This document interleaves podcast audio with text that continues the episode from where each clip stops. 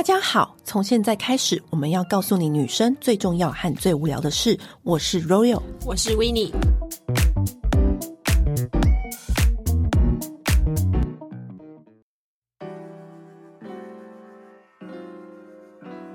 周的团购又非常厉害，直接比周年庆还要狂的优惠，就是我们最爱的 Fanco 胶原蛋白饮。对，那胶原蛋白饮的话，是所有胶原蛋白里面吸收效果最好的，而且 Fanco 它有它的专利成分，让胶原蛋白进到身体内之后，比较用在皮肤上，所以你的皮肤的感觉会明显的增变好。这一瓶胶原蛋白饮啊，我大概喝了有七八年之久了，嗯，真的喝了非常有感，而且它还会搭配什么维他命 C 啊类似的成分，让你直接一瓶就解决你所有的问题。然后重点是，胶原蛋白饮这次给了我们非常厉害的折扣，直接超越了母亲节档期。所以呢，喜欢的朋友要记得。立刻去点选节目资讯栏，这一次的优惠是四盒，直接买三送一盒，所以直接算下来一瓶不到一百五哎。对啊，你每天买一杯咖啡，不如喝一罐胶原蛋白饮。真的，嗯、所以心动的朋友，而且记要想要补货的朋友，记得哦，在节目开始之前去点选节目资讯栏，直接下标哦。好，那现在节目开始。上礼拜呢，我个人做一件很听起来好像蛮疯狂的事情，但是我当下没有意会到那么疯狂。就是我礼拜五到礼拜一每天都在搭飞机，就是呢，好，因为我本来那个周末就是要跟我的 gay 蜜们去庆生，在首尔，因为他很喜欢首尔。然后呢，我礼拜五的时候就订了首尔的飞机，然后想说啊，星期一回来。就是我在此时，我在刚订完那个飞机跟饭店的那一刻，我朋友就传讯息给我说，Noma 在京都还有。突然有一个位置，有一个人不能去，你要不要来？对，我记得那时候你问我的时候，然后我心想说，当然啦、啊，怎么可以不去？因为之前如果有。一直一直在我耳边说：“我们去吃 Nova 好不好？我们去吃 Nova 好不好？”哎，在丹麦，对，哥本哈根，对，在哥本哈根。因为我朋友已经世界第一，你可以不去吃吗？我说一定要吃的吧。对，那因为就是我朋友他们已经都去哥本哈根吃过一次了。嗯、因为你知道我身边就是有些很厉害的 foodie 朋友，然后我就有时候会沾着他们的光，然后就是想说我已经错过了去年他们去哥本哈根那一次，然后这一次京都，然后他又跟我讲了一次，他说：“哎、欸，这次真的是少了一个人，他就是刚好不能来，你要不要来？”于是呢，我就是。陪我朋友去首尔过那一天的生日之后呢，隔天我就直接，因为幸好首尔飞大阪很近嘛，嗯、我就直接飞大阪，为了吃这顿餐点。但是因为我其实一直累积了很多话，我都没有跟身边朋友说，因为我想说留在这一集，一次一次发现。我也想说，哎、欸，你怎么回来之后就半句话都不发一语，对，不发一语。因为你知道，我吃完隔天，我就立刻就又回首尔，就陪朋友继续的行程。嗯、然后他们就一看我就说怎么样怎么样，Noma 是怎么样，我也没有说话，然后他们就想说：“哎，是是怎么样？”你你是跟他们讲说，请听之后的 podcast 吗？没有，我就跟我就反问他们说：“你们昨天去玩到几点啊？什么什么的？”嗯、因为我觉得我要讲的话实在太多了，就是我想要分享实在太多了。你先介绍一下，我先介绍这个餐厅。对，我先介绍一下 Noma 这个餐厅，我以防大家不知道，Noma 就是它是连续五年拿下世界第一。的餐厅，然后是米其林三星也有拿到，然后有一世界的评选，而且它是连续五年就拿到第一。这么说好了，我们现在开始有这种发现，你就所谓一般人可能说啊，很多泡沫，然后一道一道很大，然后菜一点点。对，我们就是因为好，我先我这边声明，因为我不是专业的 foodie，所以如果有听众是专业的 foodie，就是千万不要有些批评，因为我只是一个爱吃东西的盘子王。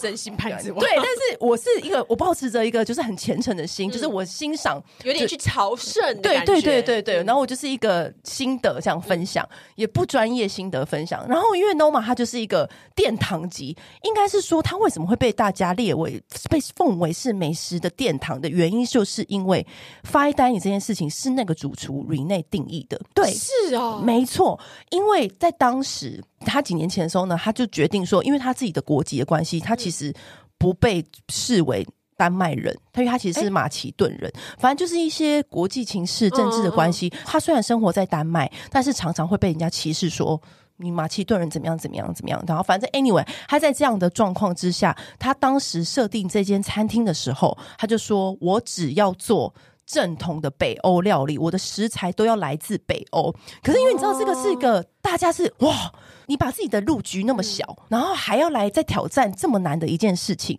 第一次挑战的时候呢，他自己也承认，就是哦，这是博学我，我不知道我端了什么东西在餐桌上面。然后他就开始思考说，他到底要带给消费者、带给顾客什么？有一次好像他好像去登山吧，然后还去哪里？然后他就是思考，他突然灵感一闪，他就想到说，其实我们吃东西。就是要吃当季当地、嗯、吃东西这件事情，就是你要跟当地的气候、社会环境其实是环环相扣的。就像是我们每次去每个国家旅行，我们都还是会放胆去尝试当地的食物。他就说他就是想要做一个，可是那时候都没有一个叫做北欧料理，他就决定要来做只限北欧、只限丹麦的食材来做。于是他就开始开始发展啊，开始创作啊，开始做这些料理，然后后来就拿下拿下第一名。然后那时候拿下第一名的时候呢，他又发生一件很严重的事情，就是隔年餐厅就被发现。六十九人都感染诺罗病毒，所以他的员工是他的员工传染给顾客的，所以他就居然犯下一个这么致命的错误，所以他们对他们来说是一个很大的打击，他们就列入又又又跌到谷底，就是他们那一年又当然是没有拿到冠军，所以呢，他就是又又开始你知道反思，他其实是我觉得他应该是某种成分的天才，其实我真的觉得像这样子的厨师，他某种程度跟调香师是一样的。那六十九人得到诺如病毒之后，嗯，他就开始努力，然后思考说，他餐厅未来的方向是什么？他应该要怎么做啦？那这这样详尽，他其实是有拍一部电影的。然后那个电影叫做叫做就是米其林风暴，因为他就是得了米其林之后，然后又发生这件事情。可是后来连续三年，他连续都冠军，有记录说他怎么度过这件事情的。就是如果你们想要看更详细的话，去可以去看那部电影，因为那部电影的导演跟着他们拍，拍了超过七年，七年，啊，是很夸张。他不是随随便便的纪录片，每年的那个评选的那个全球前五十大餐厅的第一名，对不对？对。其实你这次去吃这个 Nova，我最想问你的是，你有吃到蚂蚁吗？蚂蚁是他他当时红的那个招牌菜，他一炮而红。对，他一炮他一炮而红的招牌菜。我那时候看的时候，我就心想说，如果有要找我去吃蚂蚁。要吗？这样子的心态之下说啊，这么有难得的机会，那我就飞去吃。那我跟你讲，我们我在去吃的时候，我当然就有先看菜单，因为他这是为他在京都为期两个月的趴榜。嗯，然后在这之后呢，他就要他就宣布他要收了，因为你知道，就是你知道他这个浪浪荡的才子，他就是又又想说他要收，他说可能二零二四年就是要关了，然后他这样好像要转型不做餐厅了。对对，所以等于是这一次就是最后一次了嘛，是告别做了。对，告别做。那那我们是不是就要去吃？那那时候我去看菜单的时候啊，我跟你讲，我吃回来的时候呢，身边的人都有跟我一句话：我看如果有去吃那个世界第一的餐厅，可是我看到他拍的照片都是一些菜呀、啊、花啊，那到底有什么好吃？你知道很多人都会说，真的、哦，对，因为你知道有一季 Noma 的菜单不是做素吗？哦、对对，他说那 Royal 的那个菜单每每一个开的都拍的都是什么菜跟花，我就不懂他到底有什么好吃。然后我就说。我跟你说，你们这样想真的就是俗了，也不是这么说。我不是说哦，吃肉什么不好。我的意思是说，就是我当时也是充满问号，因为你你去朝圣这样子世界第一，他要拿那么那么多次，你去到现场的时候，你去吃，它其实十二道菜几乎没有肉，即便是这次没有指明说是素食菜单，可是你在吃完整个十二道的时候呢，你脑中。不会有任何一丝觉得没吃到肉的遗憾，完全不会有这样的想法，因为它是结合京都，它是以怀石料理为灵感，所以它那时候一端上来是有跟怀石料理做结合，所以是一道一道的摆陈列跟摆设，其中有一道是番茄，然后弄成玫瑰花放在一朵花中间，然后另外一道又是很多他找来的花跟当地的蔬菜，然后做一些酱汁的调味，然后还有一道菜是一片叶子。然后你你看到这样的菜端在你面前，你是不是会觉得问号？就是说，然后你现在这样跟我讲说，我也是满头问号。对，但是你内心又想说，那这是第一名，所以我要我要试试看。对对对，但是你又会觉得我是不是问号？因为我们一般来说，我们不会去吃这样子的食物。我觉得他厉害的点是。他很擅长拆解食材重组，而且他不会从因为创新而创新，他不会因为我今天要创新，所以我就这样乱弄，然后所以你就你就会吃到嘴里就是一个四不像，完全不是。你一吃下去的那一个刹那，你就会想，你是会在脑子里面打开一个开关，你真的会在脑子里面有一个电灯泡打开，说啊，原来是可以这样吃的，真的会有这个想法，就说啊，原来这样吃好好吃，而且很合理，你不会有任何一丝怀疑。你知道是这个这个这个，我觉得你就会当下，你就会觉得说，他怎么知道？这个东西要加这个，这世界上有这么多千百种的食材，代表他掌握度要很深厚，他才能够去 mix and match，说营造出这个味道。你知道我的意思？那那个味道的话，是你人生。完全没有体验过的，但是又是好吃的。嗯，对，你知道这就好比说啊，调香师他怎么知道广藿香要配玫瑰这样子味道的调配是会让我们魂牵梦萦？可是我们以前又没有闻过这样的味道。那那一当下我真的就懂。最惊艳的一道是，它就是切一道竹笋，然后那道竹笋呢，旁边就是一个清澈的酱汁，透明。没有颜色的酱汁，然后那个酱汁是用贝类熬成的，嗯、可是它加了茉莉花香，所以它那个竹笋沾的那个有贝类的酱汁，可是又尾韵又透出茉莉花香的时候，你知道你整个人的脑神经是打开的，就想说，哎，哦，原来可以这样子吃。嗯、然后另外一道我更吓到，因为有一道是玫瑰，它的菜单名字很简单，叫做玫瑰米饭。玫瑰绿米，京都的绿米跟玫瑰花瓣、嗯、一锅，上面撒满玫瑰花瓣，然后下面是绿米，然后这个时候你又会，你知道想说，这你这辈子什么时候吃过那么多花瓣？可是你这次吃的，它的主题是跟花有关吗？没有，京都它那个绿米是来自于。京都的食材，一般来说他们不会这样去料理。嗯，好，我觉得我跟，然后我吃到那个花瓣配上那个绿米时候，你知道那个绿米的香气，就是那个米香很弹牙，然后很香气，然后它可能里面有拌一些油，跟它的一些特殊的调味，很清新、很清爽、很优雅。你随着你咬下去的那个米香，然后随之而来，你下一秒就咬到那个玫瑰花瓣的香气。搭配在一起来，怎么会那么和谐？我跟你不夸张，你也知道，我平常对米饭是很节省在吃。对，我马上吃了第二碗，而且我一定要有那个玫瑰花瓣在里面，真的是打开自己的舌尖的味蕾。吃到这道这边的时候，我大概就懂了。如果说我们今天在吃一道。世界第一名的餐厅，他又来给你端上哦，前面是泡沫的料理，然后加什么什么、嗯、海胆干贝，然后你现在在下面再一个是哦，一个小煎的很精致的小牛排，有一旁边旁边就堆一些寿司。可是你知道吗？Rene 他之所以红的原因，就是因为他觉得，嗯，所谓的米其林，所谓的美食，不是靠那些昂贵的食材去堆叠。应该要跟这整个环境、跟整个风俗习惯，一直到你吃到嘴巴里的整个过程，才是一个过程。嗯，因为有一些米其林的餐厅，嗯、它吃起来感觉很像在炫技。对，就是他会比如说把汤弄成泡泡啦，把生蚝做成金球啦，就是为创新而创新。对，就是有一派喜欢搞分子料理，然后你看不出来那是什么。然后你吃进去也有点怀疑那种，对对，但是听起来他他完全不是这一派。我觉得他厉害的感觉是他在搭配，对，他很会重组食材，拆解。嗯、可是我觉得你当你要重组的很好的时候，对于食材的功力的掌握度要够深厚。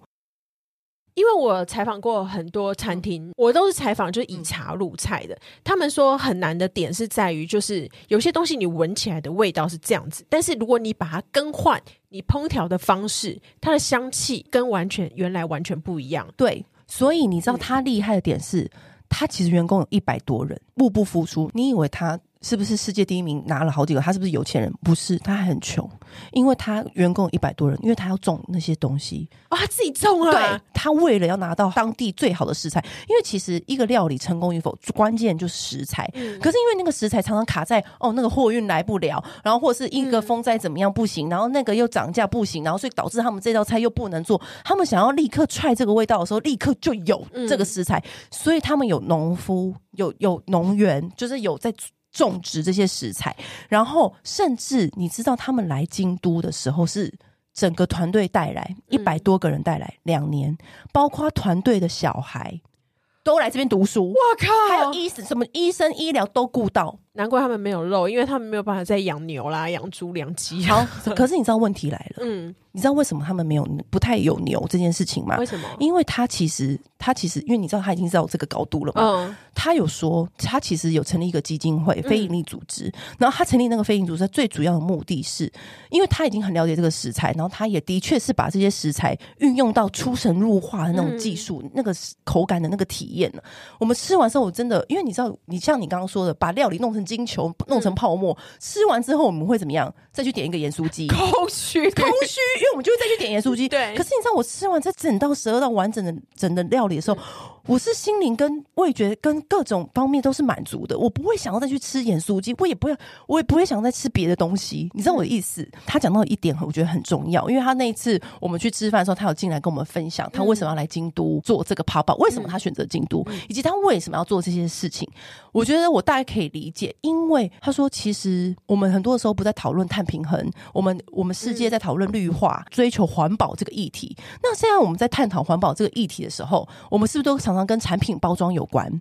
就是我们不是说哦，我们现在要减速，我们要不要？我们要少用保特瓶？他说，可是其实真正能够影响环境的是厨师。哦，所以他是很重视环境保育啊，然后因为他的食材就是来自于那些环境，深切跟那些土地、跟那些鱼、跟海洋相处的人，每一道食材他都是亲身去找那个真正最厉害的食材来调味，然后来变化他们的味道。可是他就在这中发现，他就觉得说，我们如果地球要永续，其实厨师才是最重要的关键。嗯、后来我才知道，我是吃完之后我才有。意识到这个问题，其实全球导致全球暖化碳排放量最大的就是牛肉、畜牧业，对，就是牛肉。嗯、他说：“我不是鼓励大家从此以后不吃牛，他也不是这样子泯灭人性。嗯”他说：“只要全球的厨师开始有一点这样的意识在心里，嗯、你只要少给一个客人十克或几克，嗯，因为其实你看，我们常常吃，然后吃不完，然后就放在那边，然后。”其实你只要给客人少给几克，或是我们用其他的东西去替代，就可以有很大的改变，就有非常大的改变。嗯、他说，只要每一个厨师心里都有一个这样的事情，而不是说我为了追求我要拿到怎么样的头衔，然后我要用怎样的食材，然后你反而跟这个理念相悖。所以我大概知道他意思，因为我觉得也可能啦，他是他那个高度应该要去做的事情，因为他要去借由他的影响力去影响这些厨师说。其实你们真的可以不用为了就是满足消费者，好，我今天是订个超大盎司的牛排，然后怎么样怎么样。其实你根本就不需要，你只要少给顾客食客，你其实就可以开始改变。只要有几间餐厅开始做这件事情，其实整个社会就会开始改变。他就是有这样子的想法。那当然，他也有。透过这个组织来，你知道邀请全球厨师可以来跟他上课，然后你知道这当然就是对于你知道全球美食迷来说，是全球厨师迷把他视为偶像、视为神的人来说，很大的那个向往啊跟期待。他然后那天他有还还有跟我们分享说，你知道他是说为什么要来京都？对，他不是带了浩浩荡荡的人嘛？然后因为他就说，我觉得他分享为什么时候呢？我真的是也觉得不由得心酸，因为我想说他都已经是冠军。餐厅了，然后他就说，其实疫情的时候啊，他其实也是跟大家一样很担心，因为他说店里的预备金只剩下两个月，然后呢，哦三个月，然后说他自己的存款也只够三个月花。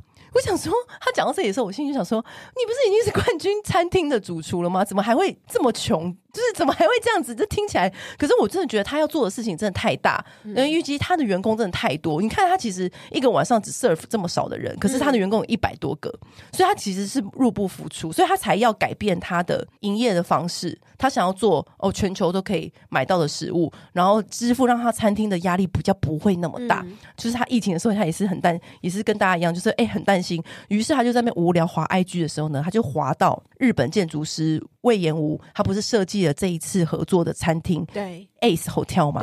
他就想说，哎、欸，这个 hotel 看起来很棒，立刻然后看到那个魏延无设计，他就觉得这个地方，他突然开始有了这个。感情跟想象，因为 Ace Hotel 也是一个很有历史的建筑物去改造的，嗯、所以大家有兴趣的话可以去看。他就说，那就叫他团队人去联络那个京都的 Ace Hotel 的老板，说看可不可以来个这样子的合作。但是呢，他心里也想说，可能人家会拒绝，因为那个时候是 Kyoto 最有名的樱花季，樱、嗯、花季谁缺你这个生意？早就订满了，就是大家根本就对啊，樱花季一房难求。对，所以呢，后来呢，他说，而且我们要的是一百零三个，他要容纳我们一百零三个人，因为我要带他一餐就一百零三个人。对。我们要带就是带一百零三个人来到来到这边，而且他做了两到三年的京都的研究，嗯，所以呢，他不是说什么把儿童、什么家庭、什么全部都带来了吗？嗯、所以他就说，他那时候也是想说有点担心说，而且我们又是丹麦人，然后日本人会想说，他们也会纳闷说，哎，我怎么怎么来请我们到这边？所以他就说，好来，就是联络成功了嘛，他们就开始巨细靡遗的做计划。他说，其实。日本怀石料理本来就是一个饮食文化很特别的地方，嗯，因为他说像以前以前的餐厅啊，不都大盘大盘上？他说开始有这种小小东西小东西，然后慢慢上，就是来自怀石料理。有一个法国名厨来到了京都，然后吃了这个怀石料理，就是一道一道小小的，所以他才回去做成。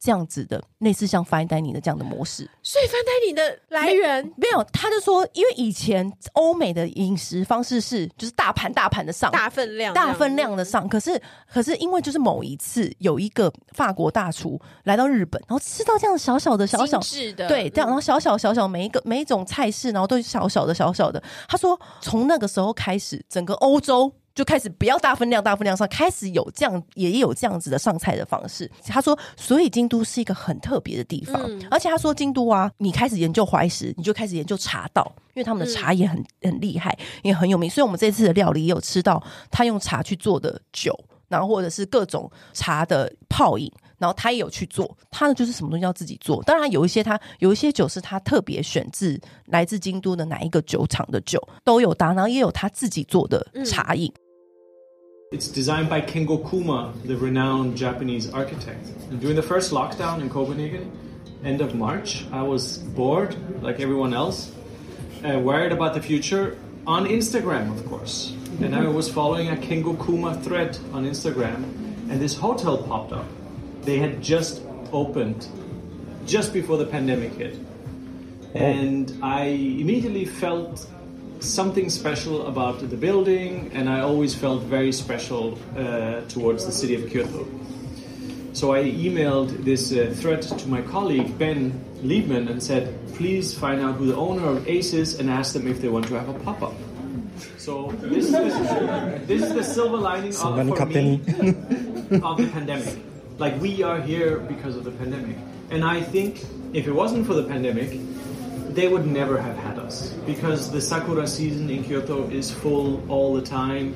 Why would they need to deal with 103 Danish people coming to town, not understanding anything? And that's what we are here. We spent the next three years planning for this. We've arrived into the city with 103 people 105 if we count uh, that team. The temporary one. Uh, 11 children with us. We have kids in school, oh. in kindergarten, in daycare. We take care of everything from transportation to housing, doctors, daycare, you name it. We have a team that deals with everything. We do these experiences because we want to learn and, and step out of the routine and go someplace where we can see things uh, with Different. a fresh perspective. And uh, one of the rules is that we can't do what we do back home. Oh. And what better place to go across the world to a place like Kyoto? We're also in Kyoto because Kyoto is the is the birthplace of kaiseki cuisine. Kaiseki is the finest expression of Japanese food. It's a tasting menu format. It's a menu that changes every month according to the season. A lot of people say that uh, the Western tasting menu originates here in Japan via kaiseki because uh, French chefs came in the 60s and saw this style of serving. And then from that moment on in Europe, they stopped serving in big platters, all dishes together in the table at once, which was the norm before all of this. So it's a really special place. Um, and once you study kaiseki, you study tea ceremony.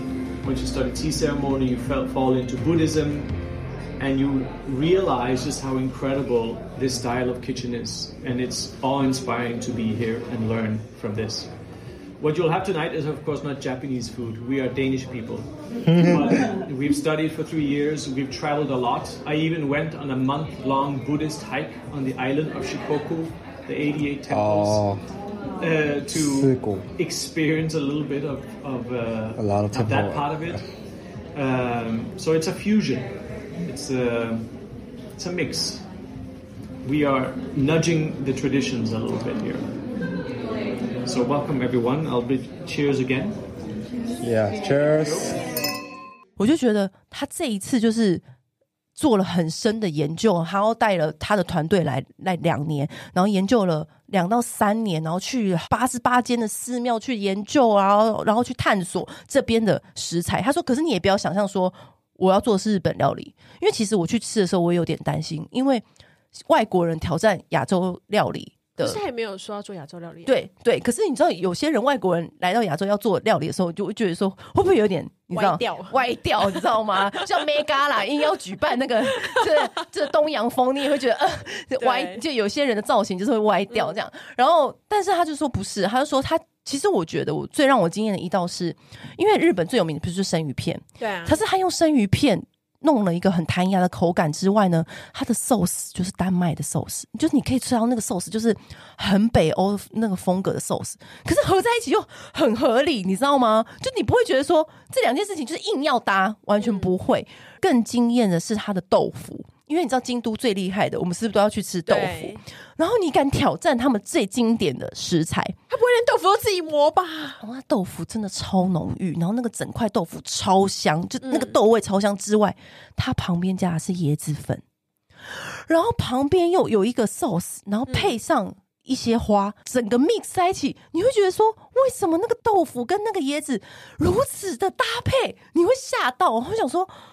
怎么会？我想每一个人出来就说这个豆腐最好吃，这怎么会如此的可以融会贯通的这么好？毕竟他是天才，天才，准备了两年，然后又调香师，又这个概念，你知道吗？就是所以你每一道你都觉得都是惊艳的。豆腐那个你已经太过惊艳了，对然后所以你就下一道可能就觉得哦啊 OK，、但是还是跟别人比起来还是还是好吃。嗯，Uh, during the pandemic, there was a few major realizations. One of them was um, we have three months of money, and then we are bankrupt.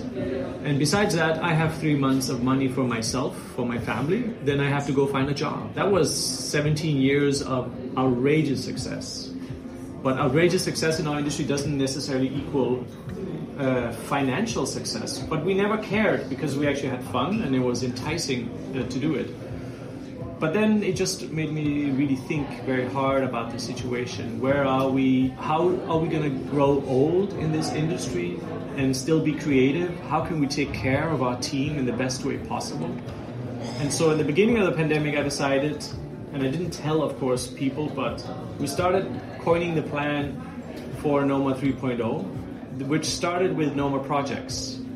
I had to first see if there was any appetite for people to buy some of the innovations we, we've done. And once we could see that people were interested in strange sauces, ma- uh, marinades, and so on that we made, then I was certain that we had to close down to build the new financial platform of uh, Noma, which is Noma Projects, where we will sell uh, a huge range of our innovations.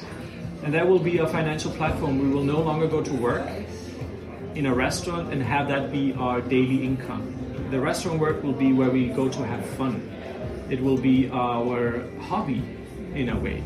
Or as I tell the team, restaurant work for the future for us will be where we go to uh, experiment and the guest they are merely there to try our experiments. And the best of our experiments, they will be normal projects. And so we can have fun like that and not be in 12 months production having to all the time have enough guests to pay all the bills. The bills are already taken care of. Um, we will become truly an innovation restaurant. And I can't wait for that to happen. If, you know, that's the plan at least uh, for that to happen.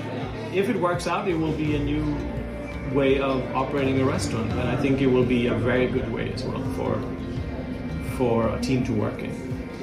That's what we've been work planning. So you could say that this pop-up is the first step. This pop-up for us represents the end of the pandemic. It's time for us to kind of wash it away and say, okay, now fresh, fresh energy. We just no excuses anymore. Now we move forward, and uh, it's working for our team. 然后它最厉害的甜点也是很 OK，因为你知道有时候我吃这种菜，有时候甜点就会很容易哦，就那样。嗯，对，你知道，就只是掰了味，就是感觉给你哦，甜甜收个味这样。哇塞，它甜点也是用柚子做的收贝，可是它的收贝做成贝类的样子，它就做成贝类的样子哦，就是真的是模拟贝类的样子，然后里面打开来还可以更模拟贝类的里面，所以它整个然后再加清酒的果冻，然后整个吃下去非常清爽，而且它的清爽是。不是那种无感的清爽，嗯、是很优雅、很轻盈的口感。因为怀石料理，它就用那种滚烫的热食，嗯，放在那个高汤里面。它那个滚不是下面煮小火那种滚，它是放很热的石头在那个高汤里面这样滚滚滚，所以那高汤端上来的时候会冒泡。嗯，可是它旁边就摆了几根海带，就是几片海带跟几片菜。然后你内心又想说，嗯，问号，然 后就要问号，然后就想说好，然后我就一吃，因为他把那个海带放到那个高汤里面。立刻就烫熟，嗯，然后呢，再沾那个 sauce，你就觉得哇，好轻盈，它等于是一个小小的一个海带，它叫做对海带的刷布刷布，对，它那个菜单就是写海带的刷布刷布，然后我就听起来有点可爱，对，然后可是你吃完之后你就说哇，你的那个味蕾又打开了，因为你以前没有吃过这样子，可是原来可以吃这么好吃的东西哦，我感谢他给我们这样子的食材的撞击的惊喜，你会有一点感谢，因为。如果我再去吃，然后又是吃到是啊泡泡的料理，然后什么鱼，我觉得重点是鱼子酱，然后又那是感觉是你人生味蕾当中没有看过的风景。对，就是这样，就像你第一次去沙漠一样那种感觉。对，就是，或是我们有时候闻到一些很厉害，比如说我们闻到肌肤之华，或是我们闻到某一种调香，你会被吓到，说我们的嗅觉还有如此的境界。对，你会如此的境界，就是。太佩服他们了，做如此深厚的研究，然后带给我们这样子的享受。这是艺术家，他们真的艺术家哎、欸。对啊，就是他在这个访谈里面，他就有说，料理就像语言，你在吃的时候，你就可以完整的感受当下的那个地方的气候。然后以及这个整个环境人文的那种感觉，我大概就知道了。嗯、就像我们吃埃及式，那个呢，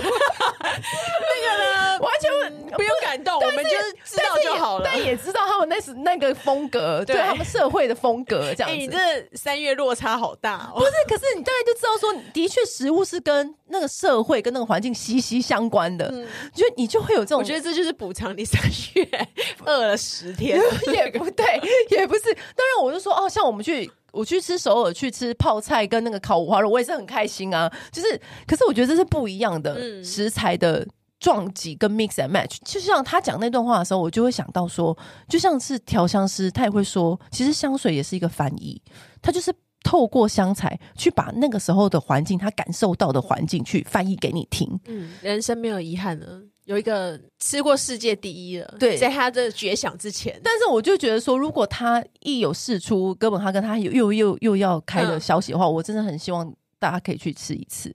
我觉得，我觉得也许他他京都结束后，他还会就是他也对他也也不确定，他也没说，他也没讲，对他也没说，哦、但他有说。